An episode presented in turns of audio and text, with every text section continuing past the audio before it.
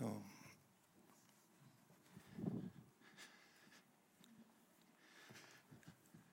Guten Morgen miteinander. Es ist gut hier zu sein, wo der Herr ist, egal wie es uns geht oder wie wir uns gerade so fühlen mögen. Wenn wir so um uns herum blicken, manches kann uns bedrücken, manches kann uns Perspektive rauben und Hoffnung rauben wollen, aber wenn wir auf Jesus schauen, da haben wir Hoffnung. Er ist auferstanden aus den Toten, er ist der Sieger, er ist der Herr. Und wo wir unter seiner Herrschaft leben und mit ihm leben, da haben wir Zuversicht. Da mögen wir uns manchmal niedergeschlagen fühlen, aber in ihm haben wir Zuversicht. Denn er ist es, der uns stärkt und er ist es, der uns neue Zuversicht schenkt in all unseren Herausforderungen. Egal wie die weltpolitische Lage ausschaut, egal wie es in meinem persönlichen Leben vielleicht manchmal ausschauen mag, der Herr ist Anfänger und Vollender unseres Glaubens. Und das ist gut, denn er ist der Herr, der gegenwärtig ist. Vater, ich danke dir für deine Nähe und ich preise dich, Jesus, dass du inmitten deiner Gemeinde gegenwärtig bist. Herr, du bist hier durch deinen Heiligen Geist, Herr, und mein Gebet ist, dass du unsere Herzen öffnest, dich zu sehen, das Joch zerbrechen über unserem Leben und dass du hineinkommst mit einer ganz neuen Leidenschaft auch für dich und dein Reich.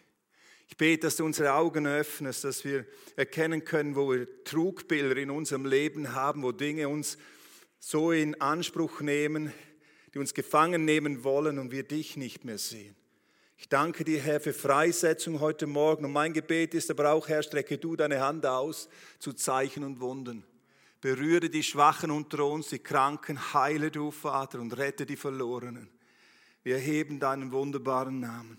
Ich bete auch, dass du, Herr, wo wir uns auf Wegen befinden, die dir nicht wohlgefällig sind, dass du uns Gnade gibst, umzukehren. Wir danken dir für dein Wirken und wir loben dich. Herr, du bist hier und wir geben dir die Ehre. Amen.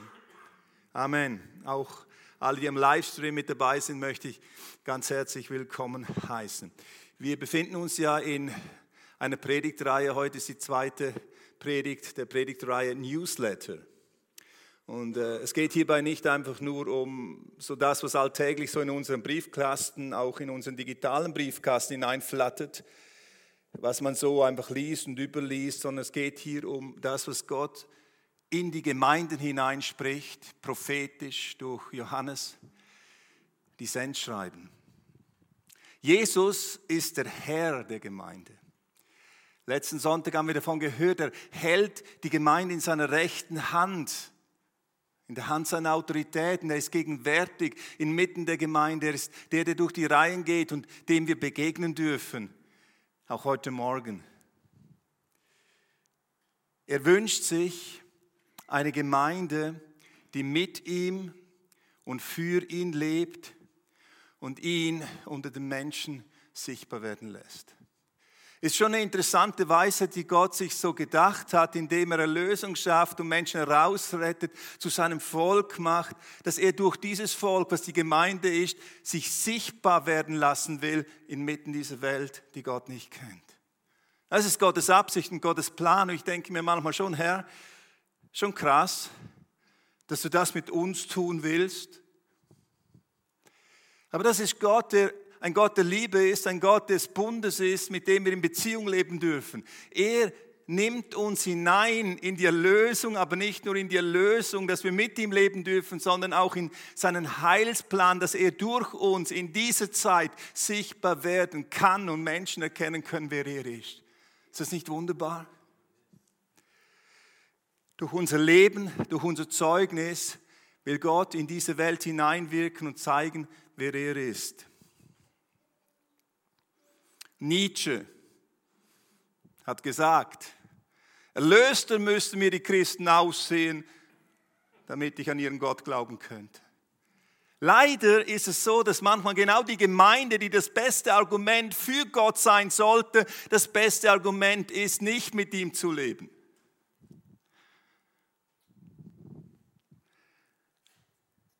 Leider trifft das auch in unserer Zeit oft zu, dass da mehr Schein ist, als wirkliches Sein ist, dass da mehr religiöse Floskeln sind als wirklicher Inhalt, dass mehr Programm ist als wirkliche Kraft Gottes, die hineinwirkt. um Leben zu schenken. Doch wer ist Gemeinde? Ich habe auch schon Christen getroffen, die verurteilen die Gemeinde und sagen, ja, die Gemeinde, die Gemeinde, die Gemeinde. Die Gemeinde, das sind Menschen, die Jesus Christus als, als Herrn und Erlöser erfahren haben, die mit ihm leben wollen. Gemeinde, das bist du und ich.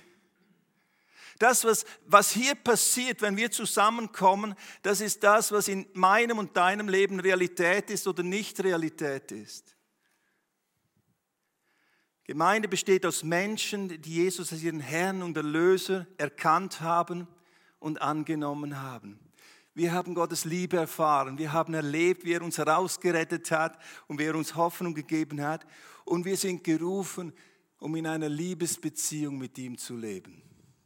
Letzten Sonntag haben wir die Predigt gehabt, zurück zur ersten Liebe, zu dieser Liebe, die frisch ist. Und heute, wir fahren nicht in der Reihenfolge des Endschreiben fort, sondern ich nehme heute ein Sendschreiben dran, das das letzte ist. Das Sendschreiben, es ist das Sendschreiben an Laodicea. Und der Titel der heutigen Predigt ist überschrieben mit Leidenschaft für Jesus. Es geht in eine ähnliche Richtung wie letzten Sonntag. Und ich glaube, dass Gott hineinsprechen will in unsere Herzen, in unsere Mitte, in unser Leben, weil er etwas freisetzen will in uns. Gott hat gute Gedanken. Und so lese ich jetzt zunächst mal diesen Text aus Offenbarung 3, Vers 14 bis 22 und dann werde ich einige Gedanken über diesen Text euch weitergeben. Und dem Engel der Gemeinde in Laodicea schreibe, wie ich letzten Sonntag schon gesagt habe, der Engel der Gemeinde, das ist die Gemeindeleitung und darüber hinaus die gesamte Gemeinde an sich. Dem Engel der Gemeinde in Laodicea schreibe, dies sagt der Amen, der treue und wahrhaftige Zeuge, der Anfang der Schöpfung Gottes. Ich kenne deine Werke dass du weder kalt noch heiß bist. Ach, dass du doch kalt oder heiß wärest. Also, weil du lau bist und weder heiß noch kalt, werde ich dich ausspeien aus meinem Mund. Weil du sagst, ich bin reich und bin reich geworden und brauche nichts. Und nicht weißt, dass du der Elende und bemitleidenswert und arm und blind und bloß bist, rate ich dir, von mir im Feuer geläutetes Gold zu kaufen, damit du reich wirst. Und weiße Kleider, damit du bekleidet wirst und die Schande deiner Blöße nicht offenbar werde. Und Augensalbe, deine Augen zu salben, damit du siehst. Ich überführe und züchtige alle, die ich liebe. Ich überführe und züchtige alle, die ich liebe. Sei nun eifrig und tue Buße. Siehe, ich stehe an der Tür und ich klopfe an. Wenn jemand meine Stimme hört und die Tür öffnet, zu dem werde ich hineingehen und mit ihm essen und er mit mir. Wer überwindet, dem werde ich geben, mit mir auf meinem Thron zu sitzen, wie auch ich überwunden und mich mit meinem Vater auf seinen Thron gesetzt habe. Wer Ohren hat, höre, was der Geist den Gemeinden sagt und somit auch der Gemeinde heute, die wir hier versammelt sind. Wir sollten hören, was der Herr zu der Gemeinde, zu uns persönlich sagt, auch durch dieses Wort heute Morgen. Interessant ist hier auch wieder dieses Schema. Zunächst stellt sich Jesus selber vor, der Gemeinde stellt es sich vor. Und er sagt, dies sagt der, der Amen heißt. Und ich finde das schon mal eine enorme Ermutigung, wie Jesus hier sich der Gemeinde vorstellt. Er sagt, dies sagt der, der Amen heißt. So ist es. Das ist mein Name, sagt Jesus. In ihm ist ein göttliches Amen geschehen. Ein wunderbar göttliches Amen geschehen das wir uns vor Augen halten müssen. Dieser Herr der Gemeinde, der mitten in der Gemeinde ist, er ist das Amen Gottes. In, 1, in 2. Korinther 1, Vers 20 lesen wir, denn so viele Verheißungen Gottes es gibt, in ihm, in Jesus ist das Ja, deshalb auch durch ihn das Amen. Gott zur Ehre durch uns.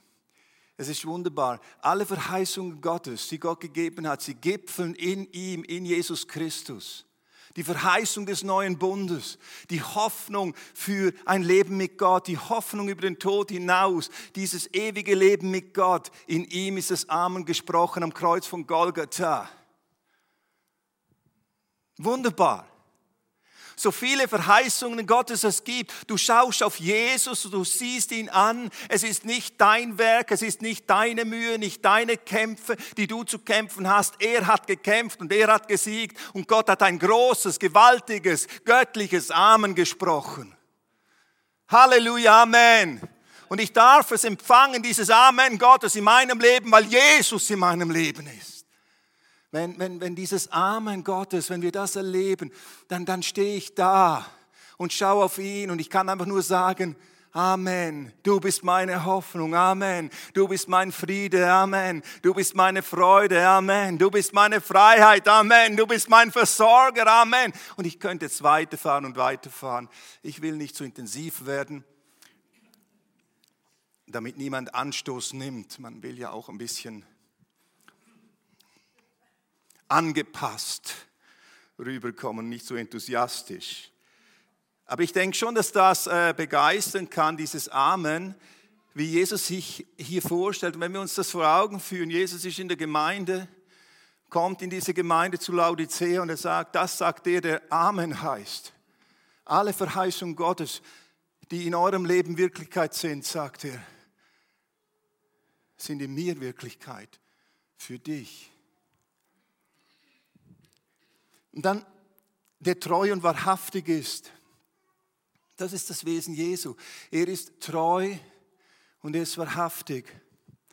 Er ist dem Vater gegenüber treu. Und wenn ich jetzt so an Garten Gethsemane denke, welches das irdische Leben so, das irdische Leben Jesus auf den Punkt bringt, was er gelebt hat, da kniet er sich nieder. Er weiß, was auf ihn zukommt. Das Kreuz, er kniet sich nieder und er weiß, was auf ihn wartet, die Trennung vom Vater. Er kniet sich nieder und betet, Vater, nicht mein Wille, sondern dein Wille geschehe. Wenn es möglich wäre, dann, dann lass diesen Kelch an mir vorübergehen, Vater, aber nicht mein Wille, sondern dein Wille geschehe. Er sagt, ich bin auf diese Welt gekommen, nicht um meinen Willen zu tun, sondern Willen dessen, der mich gesandt hat. Er ist treu dem Vater gegenüber. Das war das Zentrum seines Kommens und das Zentrum seines Lebens, den Willen des Vaters zu tun und den Vater zu offenbaren. Wer mich sieht, sieht den Vater. Er war treu dem Vater gegenüber. Das sagt er, der treu ist. Er war treu dem Vater gegenüber und er ist treu uns gegenüber. Niemand kann uns aus seiner Hand reißen. Er ist treu uns gegenüber. Ich weiß nicht, wie es dir geht, aber ich schaue manchmal so mein Leben an und ich denke, Herr, meine Treue dir gegenüber, das hat so Schwankungen. Du weißt, ich liebe dich, aber mein Leben, mein Glaube, mein, mein, meine Leidenschaft, mein Eifer, ich bin nicht immer so treu. Aber was mich enorm begeistert ist, wenn ich ihn anschaue, sagt er, ich bin das Amen und ich bin treu. Ich werde dich nie verlassen. Ich werde dir nie den Rücken zukehren. Ich werde mich nie von dir abwenden denn ich liebe dich. Und in dieser Liebe bin ich leidenschaftlich für dich und ich bin treu dir gegenüber. Ich werde den Bund nie brechen, den ich gestiftet habe und zu dem du eingeladen bist und zu dem ich dich rufe. Ich werde ihn nie brechen. Er ist treu. Und ich sage euch eines, das ist zutiefst meine, meine, meine Zuversicht, gerade da drin. Nicht in meiner Treue liegt meine Zuversicht, sie liegt in seiner Treue. Sie liegt in seiner Treue. Das ist genau da, wo ich wieder in so einem Tal drin bin, ich aufblicken kann und sagen kann, Jesus, du bist so treu. Du verlässt mich nicht. Das ist wunderbar. Das sagt der, der treu ist uns gegenüber. Er ist der gute Hirte.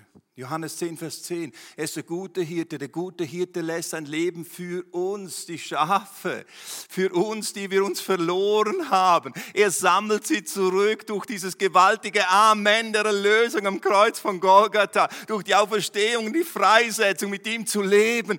Halleluja der gute Hirte. Wir sehen in ihm den Vater und erleben in ihm den Vater, den Geist Gottes, der in unser Herz hineinkommt und das Abba Vater ruft. Wie wunderbar. Wie wunderbar. Er ist wahrhaftig. Das sagt der, der das Amen ist, der Wahrhaftige. Er lügt nicht. Das, was er sagt, das wird er einhalten. Dieses Amen, das gesprochen worden ist über allen Verheißungen Gottes, das wird sich vollenden. Er ist der Vollender. Er wird das, was er begonnen hat, indem er am Anfang sprach, es werde, und dann im Bund und in der Erlösung, er wird das vollenden. Er ist Anfänger und Vollender des Glaubens, Hebräer 12, Vers 2. Anfänger und Vollender. Und das geschieht im Gesamten, mit der gesamten Schöpfung, aber das geschieht individuell mit deinem und meinem Leben. Wo du Jesus vertraust, da bist du in seinen Händen, der Wahrhaftige, der das, was er verheißt, vollenden wird. Wir werden in seiner Herrlichkeit sein. Hier sind wir auf einer Durchgangsstation hin zu seiner Herrlichkeit. Wir schmecken hier Gottes Gegenwart, wir erleben seine Gegenwart und Nähe, aber wir sehen ihn noch nicht von Angesicht zu Angesicht. Und er sagt, ich bin der Wahrhaftige, der Schöpfer, der Erlöser, Versöhner und der Vollender. Und er will, dass die Gemeinde dort zu Laodicea diesen Blick neu auf ihn richtet und sagt, hey, er ist der Amen. Ja, alle Verheißungen Gottes. Er ist wahrhaftig und treu. Und ihn sieht. Wisst ihr was, es kommt mir jetzt nur so, wisst ihr, was ich begeisternd finde? Bevor Jesus zur Gemeinde spricht und, und über die Gemeinde spricht, richtet er ihren Blick auf ihn. In jedem Sendschreiben. Er stellt sich zunächst selber vor. Er sagt, schau mich an. Übrigens, das ist so zentral wichtig, auch wenn wir für Jesus dienen. Das Erste, was ich tue, ist Jesus anschauen, bevor ich die Gemeinde anschaue. Bevor ich mit Jesus lebe, schaue ich ihn an. Wer bist du, Herr? Immer wieder neu. Kommt nur so eine Frage, hast du Jesus wirklich vor Augen? Siehst du ihn? Und das will er hier der Gemeinde deutlich werden lassen. Dann schreibt Johannes, er ist der Anfang der Schöpfung. Der Anfang der Schöpfung. Kolosser 1, Vers 15, da schreibt Paulus, er ist der Erstgeborene aller Schöpfungen. Er ist der Erstgeborene aus den Toten. Damit bedeutet das nicht, dass er einen Anfang hätte, sondern dass er den Anfang setzt. Er ist der Ursprung dessen. Am Anfang hat Gott gesprochen durch sein Wort, kraftvoll, machtvoll, hinein ins Chaos. Aus dem Nichts heraus ist alles entstanden. Ursprung durch sein Wort. Und das Wort wurde Fleisch und das ist der Ursprung der neuen Schöpfung. Am Kreuz, Jesus hat ausgerufen, es ist vollbracht. Der Schöpfer selbst wird geschöpft, kommt auf unsere Ebene, stirbt unseren Tod, die Gottesferne trägt er, um etwas ganz Neues zu öffnen. Neuschöpfung. Wenn du Jesus erlebt hast, dann ist das ein, ein, ein, ein Schöpfungsakt. Gott hat in dein Leben hineingegriffen. Das ist nicht einfach eine religiöse Übung, was wir hier veranstalten. Es ist göttliche Dimension durch seinen Heiligen Geist an uns verwirklicht. Wunderbar. Er ist Anfang und Vollender der Schöpfung. Er wird wiederkommen, um zu vollenden, was er begonnen hat. Und diesen Blick will Jesus zunächst einmal einfach hineinsprechen in die Gemeinde von Laodicea.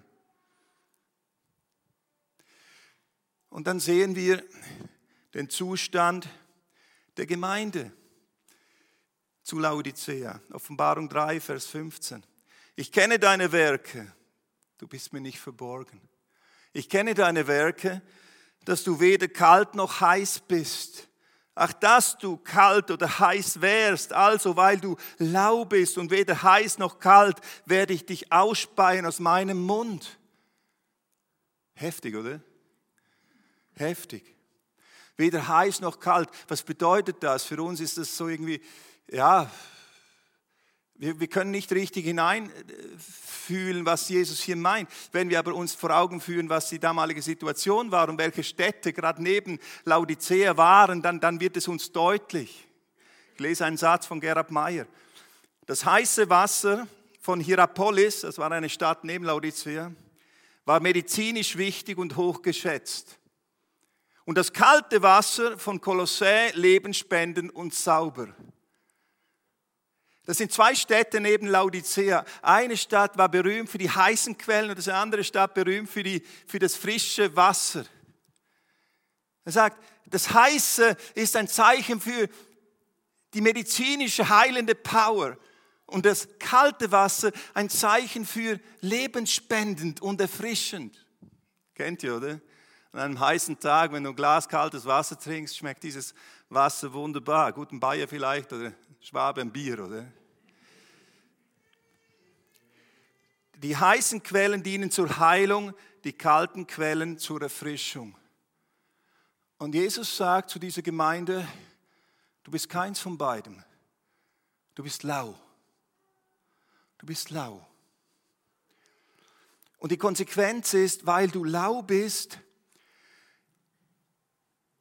werde ich dich aus meinem Mund ausspeien. Ist schon ein heftiges Wort, oder? Wie heftig hier Jesus hineinkorrigiert, spricht und herausfordert. Zuerst stellt er sich selber vor und dann den Zustand der Gemeinde. Er sagt, ich sehe und kenne deine Werke, du bist weder heiß noch kalt, weder medizinisch noch, noch erfrischend. Eben, vielleicht das beste Argument, nicht Christ zu werden, weil nichts von dem sichtbar wird, was eigentlich durch mich sichtbar werden sollte in deinem Leben. Du bist lau. Ich möchte es nicht jetzt noch weiter ausführen. Das Ausspeien, es gibt tatsächlich Gemeinden, die bringen Jesus zum Kotzen. Entschuldigung.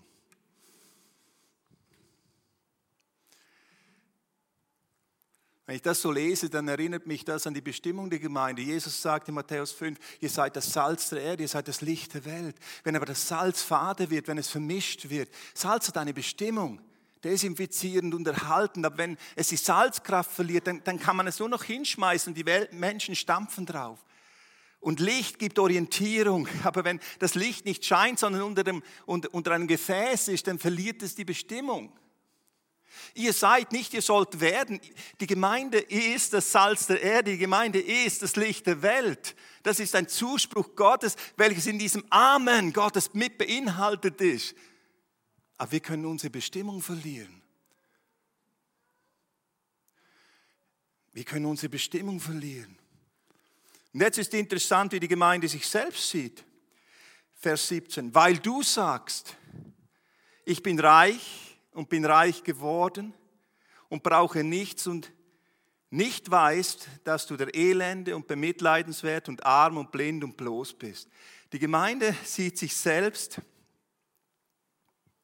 und sagt, ich bin reich. Und diese Gemeinde in Laodicea, die war reich, die war wohlhabend. Es war eine prosperierende Stadt und die, die Bürger waren reich auch und, und wohlhabend. Und, und sie sagen hier von sich selbst, ich, ich, wir, wir brauchen niemanden. Wir sind reich. Wir sind reich. Und hier wird uns etwas vor Augen geführt, was ich als die Gefahr der geistlichen Verblendung bezeichnen würde, die der Wohlstand mit sich bringen kann. Wohlstand kann uns geistlich verblenden. Diese Gemeinde hier sagt, ich bin reich, ich bin wohlhabend, mir fehlt nichts. Und wenn ich das so anhöre, dann sehe ich mir einfach diese Gefahr, die, die, die mit der Abstumpfung des Herzens durch den Wohlstand passieren kann, dem man vielleicht dann auch noch geistig sagt, der Herr ist unser Versorger, wunderbar, Halleluja. Aber es kann uns auch betäuben geistlich. Und ich werde erinnert an das, vierte Acker, an das dritte Ackerfeld, von dem Jesus spricht. Und ich glaube, dieses Ackerfeld zeigt ganz schön, was die Gefahr ist. Er sagt, bei dem aber unter die Dornen gesät ist, dieser ist es, der das Wort hört und die Sorgen der Zeit und der Betrug des Reichtums. Die Sorgen der Zeit und der Betrug des Reichtums ersticken das Wort und es bringt keine Frucht. Das ist eine Riesengefahr, der Betrug des Reichtums. Das Wort fällt auf Boden, es fängt an zu wachsen, aber die Sorgen der Zeit und der Betrug des Reichtums wachsen mit und ersticken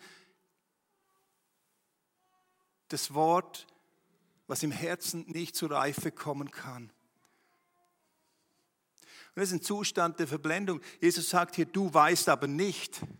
Sie sehen sich selber, sagen, hey, wir sind, wir sind, wir sind reich, wir, wir bedürfen gar nichts, aber es fehlt ihnen an geistlicher Erkenntnis über den eigenen Zustand. Du weißt aber nicht das.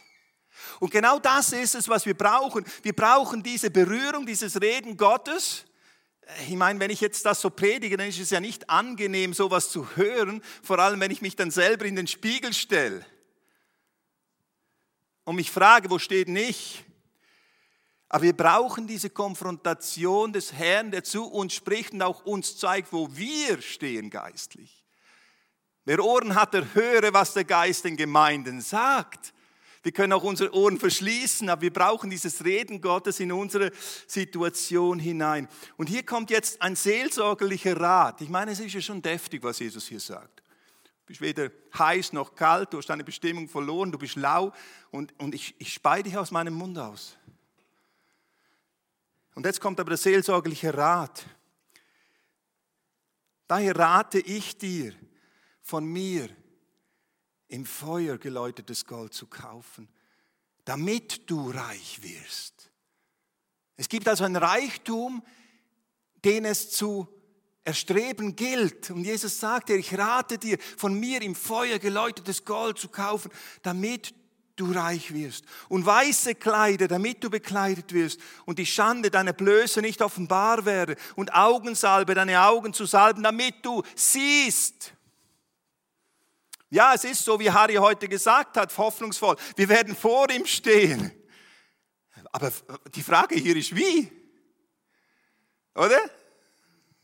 Wie werden wir vor ihm stehen? Und er rät hier und sagt, kauf von mir Gold im Feuer geläutet. Und das ist ein Kaufen ohne Geld, wie es in Jesaja 55, Vers 1 geschrieben hat. Kommt her und kauft ohne Geld. Was sollen wir kaufen? Im Feuer geläutetes Gold. 1. Petrus spricht auch davon, von der Bewährung unseres Glaubens, welches kostbarer ist als im Feuer geläutetes Gold. Was bedeutet das jetzt? Es bedeutet, Nachfolge aktiv zu leben und also nicht nur nominell, aktive Nachfolge zu leben und in dieser Nachfolge wirst du geformt. Die Prozesse, durch die du gehst mit Jesus, formen dich. Und das hat ein bisschen so zu tun wie, wie Feuer, das, das den, den Klumpen hier erhitzt Läuterung des Goldes geschieht ja, indem man das Material erhitzt, bis es flüssig wird und das edlere Metall geht dann nach unten und die Schlacke kommt nach oben. Und geläutert wird folgendermaßen, in diesem Erhitzungsprozess kann man die Schlacke dann abschöpfen und wegschmeißen. Und übrig bleibt reineres Gold, im Feuer geläutetes Gold. Habt ihr den Punkt? So in unserem Leben, du magst dich ja manchmal fragen, warum läuft nicht alles so rund? Warum bin ich in diesen Herausforderungen? Warum kommt jetzt das aus meiner Seele so hoch? Ja, warum? Wenn du mit Jesus läufst, er will es hochkommen lassen, damit die Schlacke oben aufschwimmen kann. Du schaust dir an und denkst, wie ist denn das möglich? Jetzt bin ich schon so viele Jahre unterwegs mit Jesus und das steigt auch aus meinem Leben. Er lässt es zu, damit es dir bewusst wird und du ihn es abschöpfen lässt. Läuterung. Versteht ihr den Prozess? Es geht nicht darum, easy going, es geht darum, geläutertes Gold zu empfangen im eigenen Leben, welches nur durch die Nachfolge geschieht und wir mehr und mehr werden wie Jesus. Galater 5, Vers 22, die Frucht des Geistes aber ist Liebe, Freude, Friede, Sanftmut, Enthaltsamkeit und so weiter und so. Mehr werden wie Jesus. Die Sehnsucht eines Christen sollte sein, zuerst und vor allem, ich möchte dich tiefer erkennen und mehr werden wie du. Mehr werden wie du. Du kannst auf den Bühnen dieser Welt stehen und vor Tausenden von Menschen predigen, Lobpreis machen und weiß ich was, aber dein Herz ist nicht von Christus geläutet. Es geht nicht zuerst darum, was du tust, sondern dass der Herr etwas an dir tut. Kaufe von mir geläutetes Gold, im Feuer geläutetes Gold. Das heißt, aktive Nachfolge leben, ablegen, was Gott nicht gefällt, anziehen, was ihm gefällt, in Gemeinschaft mit ihm stehen und ihm immer ähnlicher werden. Weiße Kleider. In Offenbarung 19, Vers 8, da lesen wir vom Ende, von der Vollendung. Und ihr wurde gegeben, dass sie sich kleide in feine Leinwand, glänzend rein. Denn die feine Leinwand sind die gerechten Taten der Heiligen. Und das ist die Auswirkung der Rettung, der Erlösung. Es sind die guten Werke, die wir aus der Gemeinschaft mit Gott heraus tun. Ich habe diese Woche äh, Matthäus 25, glaube ich, ist es gelesen, von der Wiederkunft des Herrn und da scheidet er die Schafe von den Böcken und er sagt, kommt her zu mir, ihr Gerechten, denn ihr habt mich gekleidet, als ich nackt war, ihr habt mir zu essen gegeben, als ich hungrig war und ich habe mir aufgenommen, als ich Fremdling war und ihr habt mich besucht im Gefängnis und, und sie sagen, wann haben wir das getan? Und er sagt, was ihr einem dieser Geringsten getan habt, das habt ihr mir getan. Geschwister, wo wir einander dienen in Liebe, sind das die gerechten Taten, die aus der Gemeinschaft mit Gott heraus resultieren. Und interessant ist, dass das nicht Dinge sind, die einem bewusst sind, sondern sie sind das Resultat der Nachfolge. Sie sind das Resultat der Gemeinschaft mit dem Herrn. Sie sind das Resultat der Verbindung mit Gott, die fruchtbar wird im Leben des Christen. Kaufe von mir weiße Kleider. Im Grunde genommen sagt er, lebe Nachfolge wirklich aktiv in Verbindung mit mir. Und dann sagte, kaufe von mir Augensalbe. Und das ist es, was wir brauchen. Wir brauchen erleuchtete Herzen des Augens. Paulus betet in Epheser 1, Vers 18, ehe der Herr erleuchte die Augen eures Herzens, damit ihr wisst, was die Hoffnung seiner Berufung, was der Reichtum der Herrlichkeit seines Erbes in den Heiligen und was die überragende Größe seiner Kraft an uns, den Glaubenden ist, nach der Wirksamkeit der Macht seiner Stärke ich finde es interessant, diese Augensalbe kannst du nicht aus dir heraus erlangen, du kannst aber darum beten. Herr, erleuchte meine Herzensaugen, damit ich den Reichtum sehe, der bei dir da ist. Diese geistliche Sicht ist uns nicht menschlich verfügbar, aber erbetbar.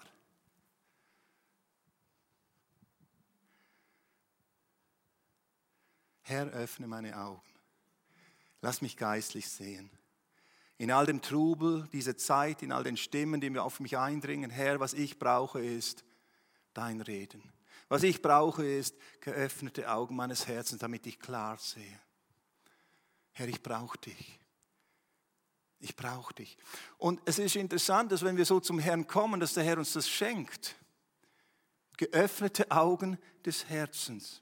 Und das ist der seelsorgerliche Rat an diese Gemeinde, die lau geworden ist. Komm in die Nachfolge, leb aktive Nachfolge, folge mir nach, lass dich verändern, lass die Schlacke abschöpfen, tu die Werke aus Liebe heraus, die bestehen bleiben und lass meinen Heiligen Geist dein Herz erleuchten, damit du siehst, was wirklich von Wert ist, was wirklicher Reichtum ist, damit du nicht in der Verblendung bleibst. Warum diese Ermahnung? Vers 19. Ich überführe und züchtige alle, die ich liebe. Ist, ist schon krass, oder? Passt das zu unserem Jesusbild? Ich überführe und züchtige alle, die ich liebe. Ich habe manchmal das Gefühl, so in unserer westlichen Theologie hat das keinen Platz mehr. Der liebe Heiland, ja, oder? Aber hier, der Herr, der, der, der, der so ermahnend hineinspricht, mit solchen Worten hineinspricht in eine Gemeinde, die er liebt, warum tut er das? Er sagt, weil ich dich liebe, überführe ich dich und züchtige ich dich. Führe ich dich zur Umkehr oder ringe um dein Herz, damit du umkehrst. Und dann kommt der Ruf Jesu an die Gemeinde in Vers 19. Ich überführe und züchtige alle, die ich liebe. Sei nun eifrig und tue Buße. Es gibt, es gibt diesen Eifer der Buße. Ich finde das noch interessant, fällt mir erst gerade jetzt, wo ich es lese, wieder auf. Ein Eifer der Buße. Luther hat gesagt, Buße ist ein fröhlich Ding. Warum? Weil, weil, weil es die Möglichkeit ist, wirklich umzukehren. Es ist Gnade, umkehren zu dürfen. Es ist Gnade, den Weg neu ausrichten zu dürfen. Es ist Gnade, meinem Leben eine Richtung geben zu dürfen, die wirklich Bestand haben darf und soll. Das ist ein Ruf der Gnade und es ist Gnade, wenn man diesen Ruf noch hören kann, um sein Herz neu auf den Herrn auszurichten. Es gibt einen Punkt der Verblendung und Verhärtung, wo der Mensch nicht mehr hören kann, weil sein Herz so abgestumpft ist, dass er diese Worte nicht zulässt. Er stößt sie schon von sich. Nein, nein, nein, nein. Er kann nicht mehr hören. Warum? Ich möchte es noch deutlicher sagen. Dass wir hören können, dass wir Buße tun können, ist Gnade, weil es Wirken des Heiligen Geistes an uns ist, der uns überführt wir können aber auch diesem Werben Gottes widerstehen, unser Herzen abstumpfen und dann werden wir stumpf. Aber der geistliche Prozess ist folgendes. Der Geist Gottes zieht sich immer mehr zurück. Und dieser Mensch, es kann sein, dass er irgendwann nicht mehr fähig ist zu hören, was Gott sagt. Es ist Gnade, diesen Ruf noch hören zu können. Gnadenwirken Gottes an uns. Und ich denke, das ist auch wichtig, dass wir das sehen lernen und dankbar sind, wo Gott uns überführt, auch wo wir das noch spüren in unseren Herzen, dass wir sagen, danke Herr, dass du, dass du mir zeigst, was du tun willst. Und hier wird das Wesen Jesu, das Wesen Gottes deutlich. Vers 20, siehe, ich stehe an der Tür und klopfe an. Ich stehe an der Tür und klopfe an. Wenn jemand meine Stimme hört und die Tür öffnet, zu dem werde ich hineingehen und mit ihm essen und er mit mir Gemeinschaft haben. Warum wird hier für mich das Wesen Gottes deutlich? Er sagt nicht, siehe, ich stehe vor der Tür und ich trete sie ein. Allmächtige Gott, kein Problem, könnte das tun. Aber Gott ist ein Gott der Liebe und Liebe bedeutet Beziehung. Beziehung kannst du nicht erzwingen. Du kannst reden, du kannst überführen, du kannst werben. Aber die Frage, ob jemand sein Herz öffnet und sagt, ja Herr, ich will dir neu Raum geben, das ist eine Frage, die jeder für sich persönlich entscheiden muss. Siehe, ich klopfe an, ist diese Liebe Gottes immer wieder neu in unserem Leben, wo er anklopft. Und dieses Anklopfen sind Gnadenmomente in unserem Leben, wo wir merken, wow, ich sollte meine Prioritäten verändern, ich sollte meinen Lebensstil verändern, ich sollte Dinge auf, auf den Thron Gottes legen, um mich neu Gott hinzugeben. Das ist Gnade. Aber das ist ein Klopfen, das Gott tut. Das ist nicht einfach etwas, was einfach so passiert. Das ist das Wesen Gottes. Siehe, ich klopfe an. Er tritt die Tür deines Herzens nicht ein und er wird es nie tun. Er klopft an. Dieser Ja und Amen, in dem alle Verheißungen Gottes erfüllt sind. Dieser Herr, durch den Himmel und Erde geschaffen worden ist. Dieser Herr, der eine neue Schöpfung durch das Kreuz ermöglicht hat, der ins Grab gelegt worden ist, der auferstanden ist aus den Toten, der sagt, mir ist gegeben alle Macht im Himmel und auf der Erde. Er ist es, der Allmächtige, der vor dir steht, der immer wieder in dein Leben hineinkommt und hier anklopft. Das ist wunderbar. Ich glaube, das sollte in unser Herz hineinkommen, einfach auch was Gottes Erkenntnis anbelangt. Doch wenn der Herr anklopft, musst du ihm öffnen. Darfst du ihm öffnen. Wenn er anklopft und du sein Klopfen hörst, darfst du ihm öffnen. Und wer hört und öffnet, zu dem werde ich hineingehen und Gemeinschaft mit ihm haben. Wunderbar, oder? Nicht hineingehen und dich zuerst mal richtig rund machen. Du kommst und sagst, Herr, ich habe so viel verloren in meiner Nachfolge und ich höre dein Klopfen und ich, ich möchte dir öffnen. Und der Herr kommt hinein und sagt, lass uns gemeinsam vorangehen. Das ist wunderbar. Treu, treu ist er. Der Zustand der Gemeinde in Laodicea spiegelt für mich einen Zustand eines großen Teils der westlichen Kirche wieder. Wir sind reich. Wir betreiben ein bisschen Politik, oder? Auf der Kanzel. Aber Wort Gottes verkündigt. Ich war letztens in einem Gottesdienst.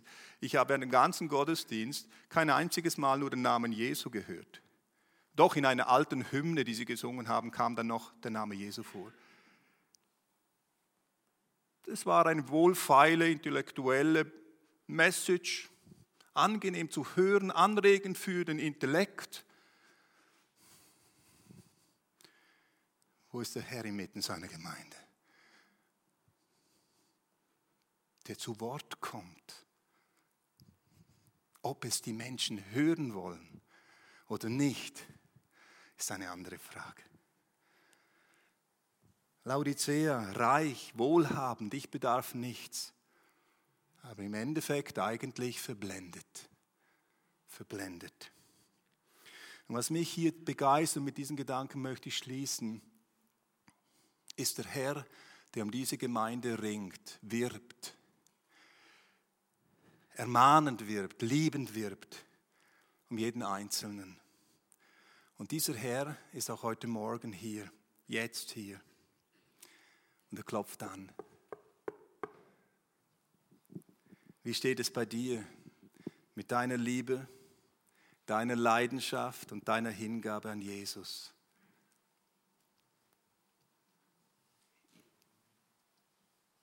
Bist du lau? Hast du deine Bestimmung der Nachfolge verloren?